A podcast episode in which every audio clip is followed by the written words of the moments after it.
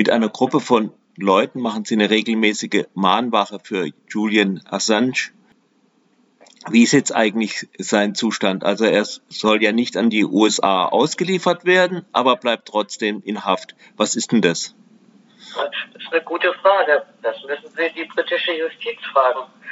Es ist vor allen Dingen absolut rechtswidrig und eine, eine, also so verständlich, wie man auch ausgerechnet seine Auslieferung ablehnen kann, mit dem Hinweis darauf, er sei dann suizidgefährdet unter US-amerikanischen Gefängnisverhältnissen mhm. und ihn gleichzeitig in diesem Hochsicherheitsgefängnis weiterhin eingesperrt halten. Das ist unglaublich.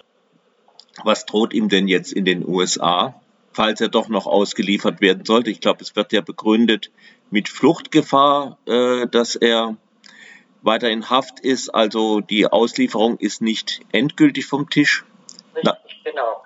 Also es ist so, dieses Urteil ist noch nicht rechtskräftig. Die USA haben die Möglichkeit genutzt, dagegen Einspruch einzulegen und bleiben bei ihrer Forderung. Und das heißt, in acht Anklagepunkten wird insgesamt eine mögliche Haftstrafe von 175 Jahren. Natürlich weiß jeder, dass das völliger Blödsinn ist, aber es zeigt, mit welchem, ja, mit welcher verbissenen Hass die USA diesen Mann verfolgen, der ja Verbrechen ihrer eigenen Regierung aufgedeckt hat und nicht etwa selber welche bekam. Sie sehen das vor allen Dingen auch unter den, dem Blickwinkel der Pressefreiheit. Können Sie da vielleicht ein bisschen die Rolle von Julian Assange er erklären? Naja, Julian Assange hat äh, die Plattform Wikileaks mit initiiert. Das ist eine Plattform, eine Internetplattform, die es Whistleblowern ermöglicht, Dokumente anonym dorthin zu geben und Wikileaks veröffentlicht sie dann, ohne dass er die Absender auffindbar ist. So, und das ist ganz normale journalistische Arbeit. Man bekommt Dokumente und veröffentlicht sie. Das ist Pressefreiheit. Und seine Dropbox haben da ja auch mittlerweile bei herkömmlichen Medien auch Schule gemacht. Mhm, genau, das war eigentlich, ja, wie soll ich sagen, eine, eine, eine überfällige Entwicklung und sie wird inzwischen in entsprechend ähnlicher Form von vielen anderen genutzt, also auch gerade von Zeitungen, die eben auch äh, sich an dieser Dokumente versichern wollen und die sie sonst nicht kämen, weil die Menschen Angst haben, dadurch dann sich einer Verfolgung auszusetzen. Nun gibt es ja auch Kritik an Julian Assange. Es gab einmal diese Geschichte mit der Vergewaltigung. Da muss man sagen, dass es ja er weder verurteilt noch freigesprochen wurde und damit auch die Unschuldsvermutung für ihn natürlich gilt und das auch mit seiner Auslieferung an die USA nichts zu tun hat. Das ist die eine Sache. Die andere Sache ist zwar nicht jetzt unbedingt strafrechtlicher Art, aber politischer. Also so, er hat ja die Tea Party Bewegung in den USA, die also rechte republikanische Bewegung unterstützt. Er hat Donald Trump im Wahlkampf unterstützt. Was sagen Sie denn dazu? Da bleibt mir gerade kurz die Spucke weg, dass Sie das so als Fakten äh, hinstellen. Das gehört zu einer, ja, einer gigantischen Schmutzkampagne und Verfolgungskampagne gegen den Mann, der eben solche Verbrechen veröffentlicht hat.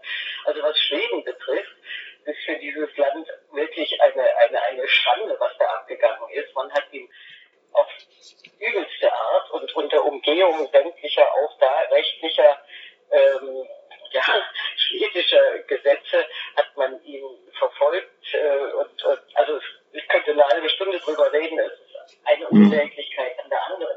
Sehr schön zusammengefasst und veröffentlicht hat das Nils Melzer, der UN-Sonderbotschafter, äh, Sonderbeauftragte für Folter, der sich intensiv damit beschäftigt hat. Also das kann man nachlesen. Der hat dazu einen Bericht vorgelegt und in dem steht das alles ausführlich drin. Aber vielleicht nochmal zum zweiten Punkt, den Sie gesagt haben, oder dritten. Putin, äh, nein, das haben Sie gar nicht gesagt, aber das wird jetzt so gesagt. Also, Assange habe Trump unterstützt. Was ist das für ein Vorwurf?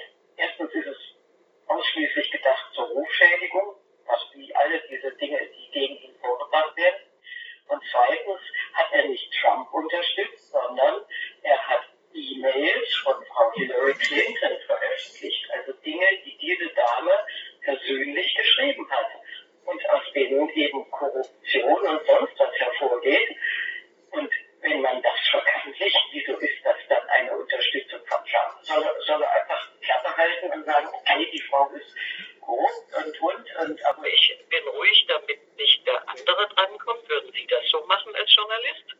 Das ging aber weiter als nur diese E-Mail-Geschichte. Es gab ja auch einen E-Mail-Verkehr zwischen Trump Junior und ja, WikiLeaks, also es kann eigentlich nur Assange gewesen sein. Und der ging eigentlich schon darüber hinaus. Also die E-Mails sind keine Erfindung, die wurden im Atlantic veröffentlicht und Trump Junior hat sie nochmal veröffentlicht. Also sie werden nicht bestritten. Und da schreibt, WikiLeaks an Trump Junior zum Zeitpunkt der Wahl, also als noch nicht klar war, wer gewonnen hat, und zwar der Wahl der vor vier Jahren oder fünf Jahren.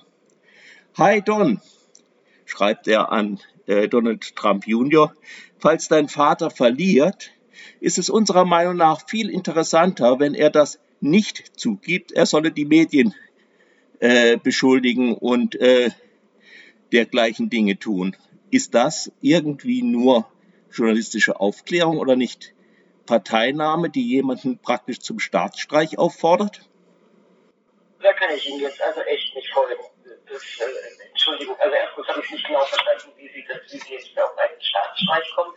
Und zweitens, ich weiß ja nicht, wie Sie mit Ihren persönlichen Bekannten umgehen, die vielleicht auch mal irgendwo dann ja, Söhne von Kandidaten sind. Ich denke, bei alledem ist doch die Gesamtwürdigung des Falles und der Dinge, um die es geht, das Entscheidende. Und es wird ein Mann verfolgt seit über zehn Jahren, der Verbrechen übelster Art veröffentlicht hat. Und da kann man jetzt noch in seine Unterhose gucken, aber ist das der Punkt? Also ich verstehe wirklich nicht, oder ich bedauere sehr, dass Sie sich auf diese Dinge so äh, äh, einschießen, in Anführungszeichen wenn sie gleichzeitig nichts darüber sagen, dass die großen Zeitungen sich alle der Informationen bedient haben und ein Schweinegeld damit verdient haben. Und jetzt schweigen dazu, dass es als psychische Folter zu werten ist, wenn ein Mann wegen eines Kautionsvergehens zehn Monate Hochsicherheitstrakt Isolationsfolter bekommt. Also ich finde, darüber muss man reden. Meine Güte. Aber trotzdem muss man die Menschen nicht politisch in den Himmel heben, nur weil ihm Unrecht geschieht. Und das glaube ich auch, dass ihm Unrecht geschieht. Also in den Himmel heben finde ich jetzt ebenfalls eine völlig absurde Bezeichnung.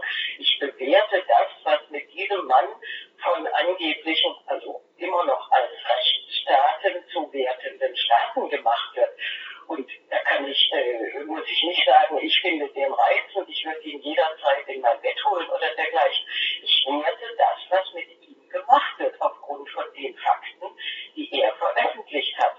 So, und wenn er eine Mail schreibt an äh, Donald Trump Jr., dann mag das von ungeschickt bis politisch äh, ablehnenswert sein, aber das ist doch nicht das Zentrale.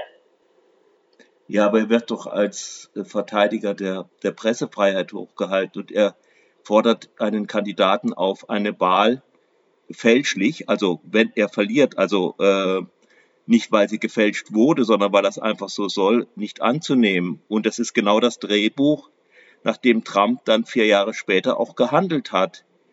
Und das finde ich schon, das finde ich schon eine, eine Geschichte, die man auch dazu erwähnen muss. Meinetwegen erwähnen Sie es, aber doch, doch nicht an vorderster Stelle. Das ist das nicht das Entscheidende.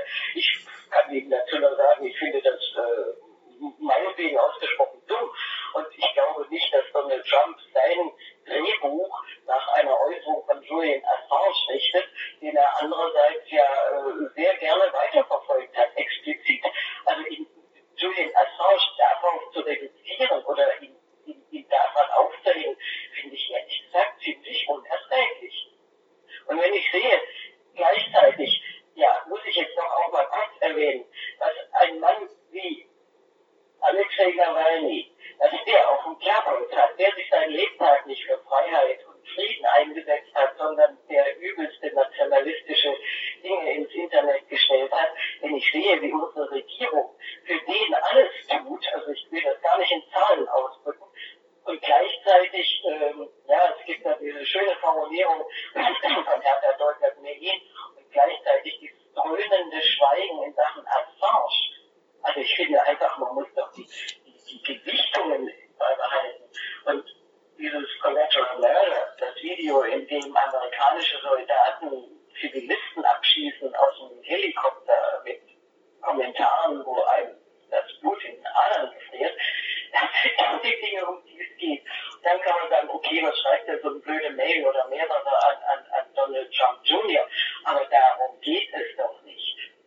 Ich habe das auch nur erwähnt, aber es geht jetzt auch nicht darum, was, was ich jetzt hier nun erwähne oder nicht. Äh, die Sache, nee, nee, ich äh, ich äh, gebe ja schon zu, dass Sie da recht haben, dass, dass da ein dröhnendes Schweigen gibt. Das betrifft genauso den Fall Snowden, der ja auch von den USA bis ans Ende der Welt verfolgt wird und eigentlich nur, ja, politisch hochkriminelle Sachen aufgedeckt hat. Da finde ich da finde ich auch, dass es ein dröhnendes Schweigen gibt. Völlig recht. Und wobei, ich meine, da kann sich immerhin der Christian Ströbele rühmen, dass er eine glückliche Ausnahme war. Aber was die Regierung betrifft, haben Sie völlig recht. Und insofern ist das kein Ausrutscher in Anführungszeichen, sondern leider Regierungspolitik, die man einfach nur kritisieren muss. Ne?